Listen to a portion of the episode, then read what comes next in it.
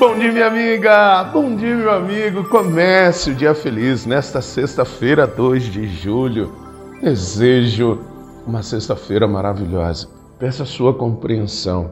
Os dois últimos programas foram programas de anos anteriores que eu pedi que o nosso editor pudesse organizar, pois não estava com o coração pleno para poder falar com você, para que, começássemos bem o dia. Mas hoje sim, hoje, nesta sexta-feira, que o nosso dia seja especial.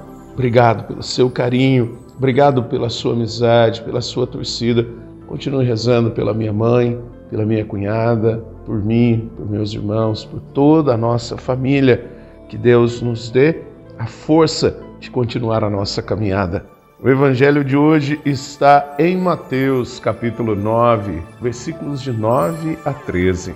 Naquele tempo, Jesus viu um homem chamado Mateus sentado na coletoria de impostos e disse-lhe: Segue-me. Ele se levantou e seguiu a Jesus. Enquanto Jesus estava à mesa em casa de Mateus, vieram muitos cobradores de impostos e pecadores e sentaram-se à mesa com Jesus e seus discípulos. Alguns fariseus viram isso e perguntaram aos discípulos: Por que vosso mestre come com os cobradores de impostos e pecadores? Jesus ouviu a pergunta e respondeu: Aqueles que têm saúde não precisam de médico, mas sim os doentes. Aprendei, pois, o que significa Quero misericórdia e não sacrifício. De fato, eu não vim para chamar os justos, mas os pecadores. Minha amiga, meu amigo, esta cena que nós imaginamos ao ouvir e ao ler este evangelho do dia de hoje, esta catequese literária de Jesus, esta composição marcada por uma atitude de amor, de misericórdia e que se conclui com a ceia. E o que não é a vida eterna? A plenitude de uma ceia com Deus que nos criou, nos salvou e nos ama. Por isso, o Senhor é a nossa força e Ele olha para todos nós, principalmente para os pecadores. Por isso, não podemos cair na temática do mundo, aonde hoje nós queremos nos tornar juízes. E é isso que tem acontecido com muitos de nós. Temos nos tornado juízes, condenadores. Não, a nossa missão é de espalhar a misericórdia, como o Senhor assim o fez. E nesse gesto de acolher o cobrador de impostos, ele nos mostra: todo ser humano tem espaço suficiente na eternidade. Todo ser humano, seja ele quem for, tem espaço no coração de Deus. Então não sejamos nós aqueles que vão determinar quem pode e quem não pode. Reze comigo.